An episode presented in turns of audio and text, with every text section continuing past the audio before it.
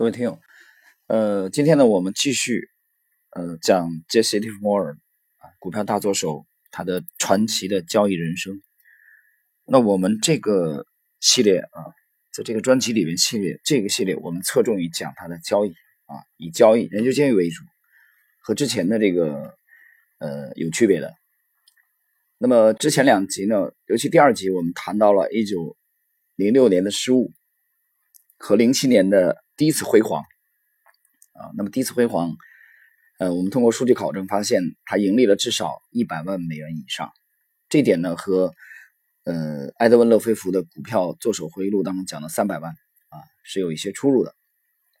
好，那么随着时间的推移呢，呃，一九零七年的辉煌之后，那么利弗莫尔又出现了。一个低潮期，我们知道他的交易人生一生当中呢，经历了三次的衰落啊，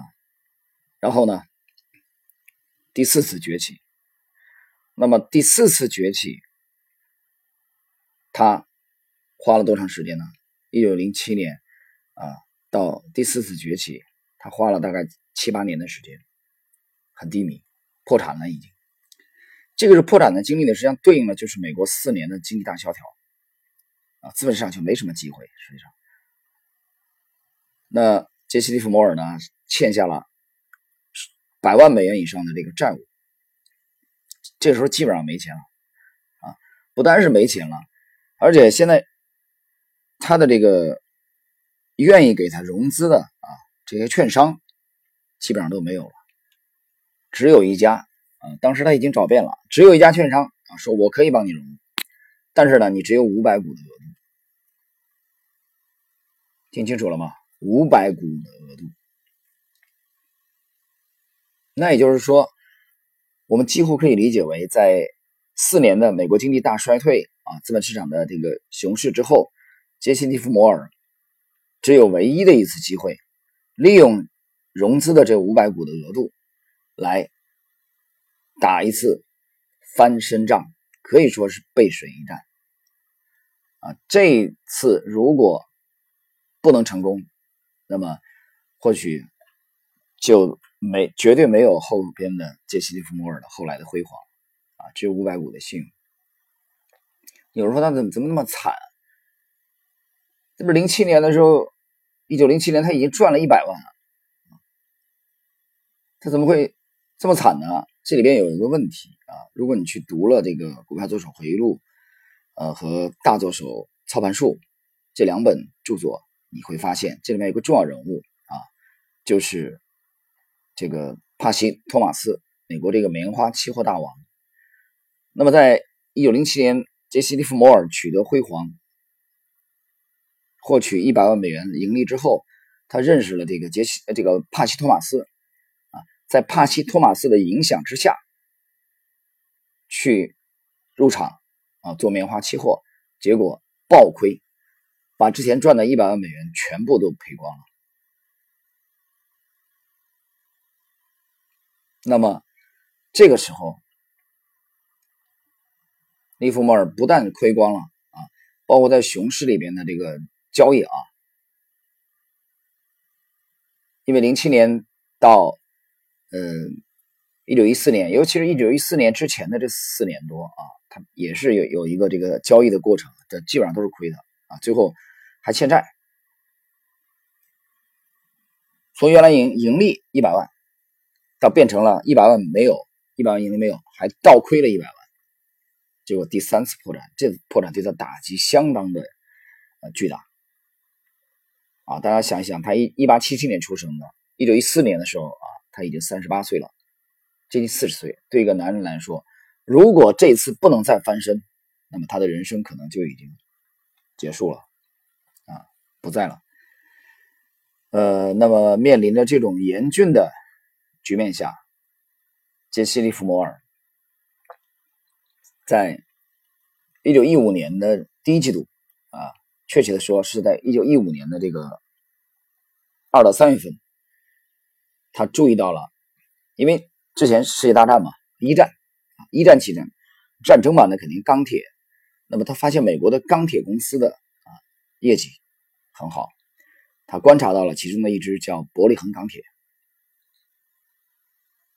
那么杰西·利弗摩尔观察到了伯利恒钢铁的这个表现以后，他耐心的等待了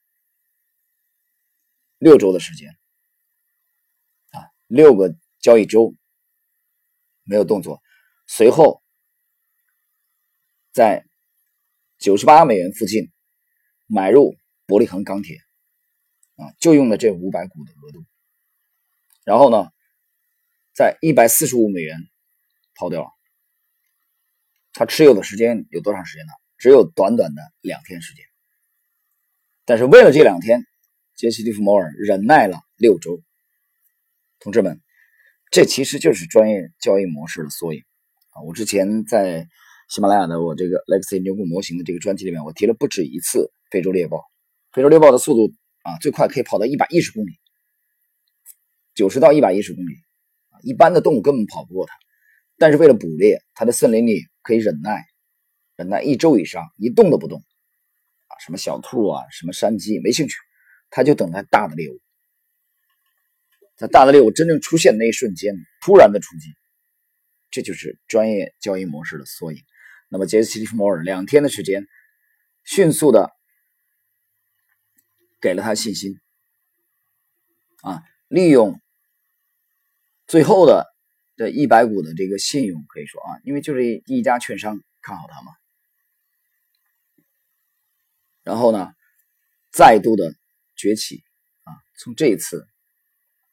一九一五年对他的人生来说太重要了，怎么强调都不过分。好，这次崛起以后，那么四年以后，一九一九年啊。杰西·利弗摩尔在美国都已经是名人了，实际上零七年就已经出名了啊！一九零七年出名，一九一九年那已经是名声大噪了。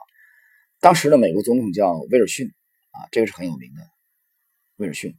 威尔逊呢曾经把杰西·利弗摩尔让他请到白宫，为什么呢？因为杰西·利弗摩尔当时是在操纵棉花期货啊，总统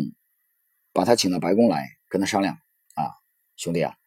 可不可以帮帮忙啊？把你的这个棉花期货平仓啊？看在美国的份上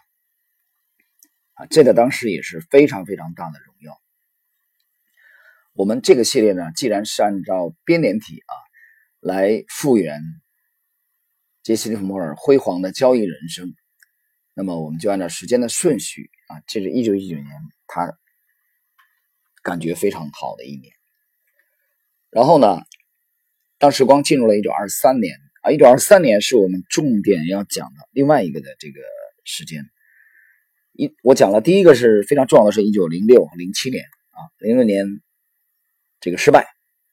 零七年崛起啊，做空啊，铁路股。然后呢，另外一个重要的是一九一五年啊，对他的人生是一个非常重要的，靠五百股的额度，伯利恒钢铁博浪一击。重新的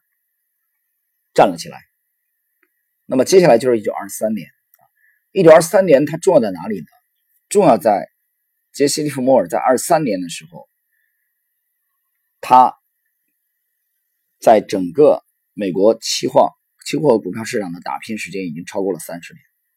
已经超过了三十年。大家其实其实统计一下，很多的投资大投资大师。在资本市场的这个奋斗时间啊，达到三十年以上，他的体系才几乎完全的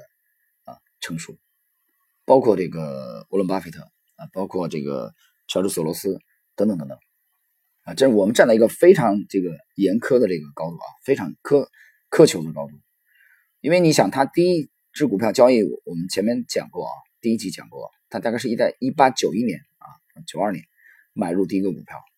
当时这个股票获利大概三万美元左右，就真正开始交易，十五岁嘛，啊，到二三年的时候已经有差不多三十年，而且一九二三年呢，对他来说，啊，除了交易体系整个非常成熟以外，他的个人生活也非常的这个幸福很顺利。首先呢，他搬了新家，啊，而且也搬迁了新的办公室。那么也在这一年啊，影响。我们所有的交易后辈的一件大事发生了，就是呃，当时的重要的财经作家埃德温·勒菲弗采访了杰西·利弗莫尔，并且根据他的这个口述啊，创作了这个传记作品《股票作手回忆录》啊。这个回忆录里面呢，主人公的名字用的是拉里·利文斯顿，其实影射的就是杰西·利弗莫尔的人生。这部书呢，用连载的形式啊，在威力出版社，一九二二年夏天开始连载。以后轰动全球，可以说到现在为止，所有的股票类的书籍当中，啊，我发现的发行量和这个知名度，在全世界的范围内，超过《股票作手回忆录》的几乎没有，几乎没有，你就可想而知这支这部作品的这个巨大影响力了。然后呢，同样是这一年啊，他的小儿子出生啊，也是一九二三年。所以，一九二三年呢是非常非常的，呃，幸福的一年。那么，一九二三年的时候，杰西·利弗摩尔呢已经是四十六岁了啊。他作为一个这个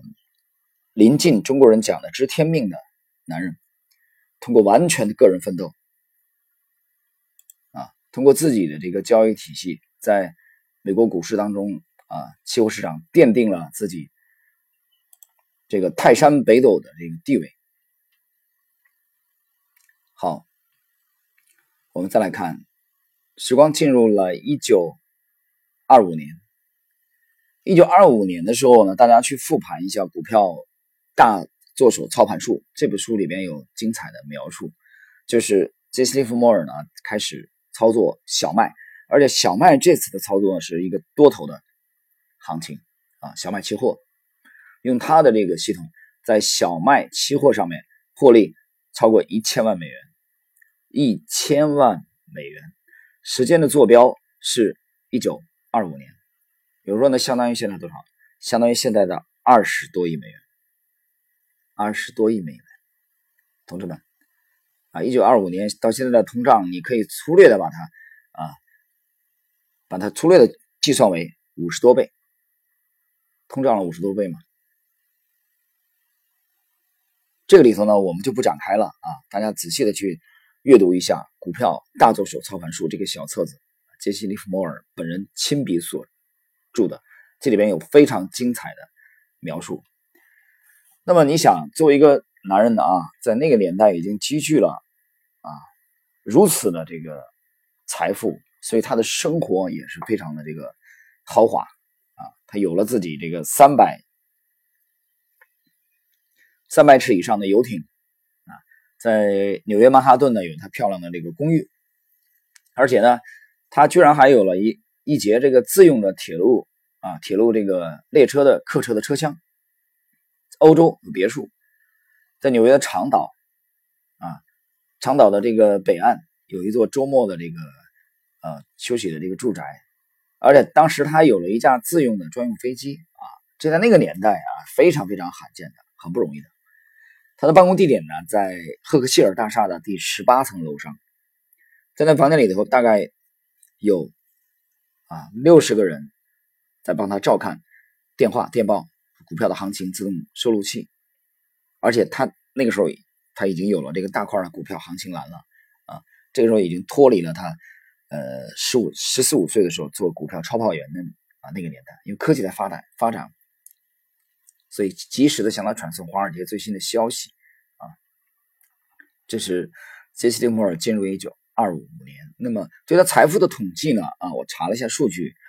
在一九二五年的时候，他的个人的财富应该是已经超过了两千五百万美元。同志们啊，两千五百万美元，那就是相当于现在的至少不低于六十亿美元，已经成为了这个巨富。好，那么随着杰西·利弗莫尔的教育体系的成熟，啊，随着他财富的积累，那么时光进入了一九二五年之后，啊，我们在这里边要讲一点内容。这个内容呢，就是杰西·利弗莫尔呢曾经介入了股票操纵的。也就是我们中国股民经常讲的所谓坐庄，啊，参与了这样的这个业务啊，参与了所谓坐庄的这种业务。一九二五年，他这个坐庄呢，其实美国证券法呢是在一九三三年啊出台的。利弗摩尔这个坐庄呢，他是很有自己的一个套路，就是他只在大盘啊有利的时候，他在做庄。为什么呢？因为你做庄最大的风险，我们知道，当时我在喜马拉雅节目里边谈我早年经历的时候啊，我身边的同事啊，东北的这个帅哥啊，通过他的同事给他的消息，这个康 ST 康达尔，但康达尔后来出问题也是这个，因为这个做庄的啊这些同谋的人，他们提前开溜了啊，就是朱焕良这些人啊，但是我后来知道的啊，当时我并不清楚。我当时根本就不敢去买，不懂啊。那么 ST 康达尔在熊市里边一路的这个飙涨，但后来是崩盘，所以利弗莫尔呢也是很难避免这个做庄最大的风险的这个所在。做庄你要这个打点啊，有成本，你得跟媒体去勾结，然后呢，你肯定要跟上市公司本身也要去啊有一个良好的这种互动啊。所以利弗莫尔呢，他。早年一个单纯的这个股票的做手啊，独立思考，到后来呢，自己也转换了这个角色，参与了这种呃做庄的生涯。好，那么然后当时光进入一九二九年的时候，美国股市已经呈现出了疲态啊，已经呈现出了疲态。那么谈一九二九年，我们就必然要谈到。一九二九年，杰西·利弗莫尔辉煌的人生达到了最巅峰。也就是从一九二九年开始啊，一九二九年之后啊，他的人生和他的交易一落千丈啊。所以在他的一生当中，一九二九年就是喜马拉雅的这个珠穆朗玛峰最高峰。我们来看看。一九二九年的时候，在美股崩盘的前夕，杰西·利弗莫尔投入了他所有的资金，开始放空美股。那么，在短短的几天的时间，他获取了一亿美元的利润。美股果然崩盘。啊，他经过测试市场之后啊，全部的资金压场，一亿美元。但是你知道，当年美国全年的税收也就是四十二亿美元左右，他一个人几天的时间就盈利了一亿美元，做空嘛。但是这次呢，给他赚来了巨额的利润，不过也带来了很明显的负面的作用。为什么呢？媒体大众几乎啊千夫所指，把他这个。指责为啊做空的幕后黑手。虽然美国政府啊托人请他不要再做空，其实我们作为后人来复盘这段经历啊，你做多做空都是完全的市场行为。杰西·利弗莫尔只不过是顺应了这个趋势，按自己的交易的这个体系来做空获取了利润而已。但是在那个年代，由于1929年很多的人跳楼，美国中产阶级的这个破产。呃，随后的几年的大萧条，啊，到三三年大萧条，那么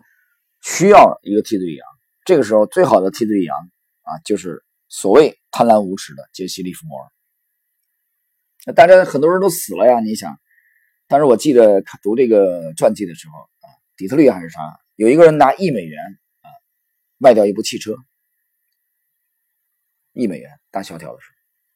那杰西·莫尔，你这个时候你还赚钱，大家都亏惨了，命都没了，所以公众啊几乎把所有的怒火集中到了他的身上。那么，一九二九年，杰西·利莫尔在这短短的几天获取巨额利润，也是付出了相当的代价啊，他巨大的压力，在做空美股的几乎大半年的时间，我们知道了啊。杰西·摩尔不是说一下把全部仓位压上去，他会不断的一个小仓位测试的，啊，侦查性的仓位，所以他大概有几乎大半年的时间都没有回他纽约长岛的家。而且在这种压力下啊，作为一个男人，作为一个成年的男人啊，作为一个呃，在美国是一个可以说已经进入了顶级富豪群的杰西·摩尔啊，也未能幸免。那么他也需要一些的呃这个事情来减缓平衡他的压力啊，比如说他就有在那个时候他就有很多情人啊，这个都懂的呀啊，各位都是成年人，有很多情人。呃，最终获取了巨额的利润，把他推上了人生的最巅峰。但是遗憾的是，就从一九二九年做空美股之后，啊，利弗莫尔的好运不在了。我们看看随后的按编年体的顺序。一九三一年，利弗莫尔财产的一半不见了。一九三三年，剩下的另一半也没有了，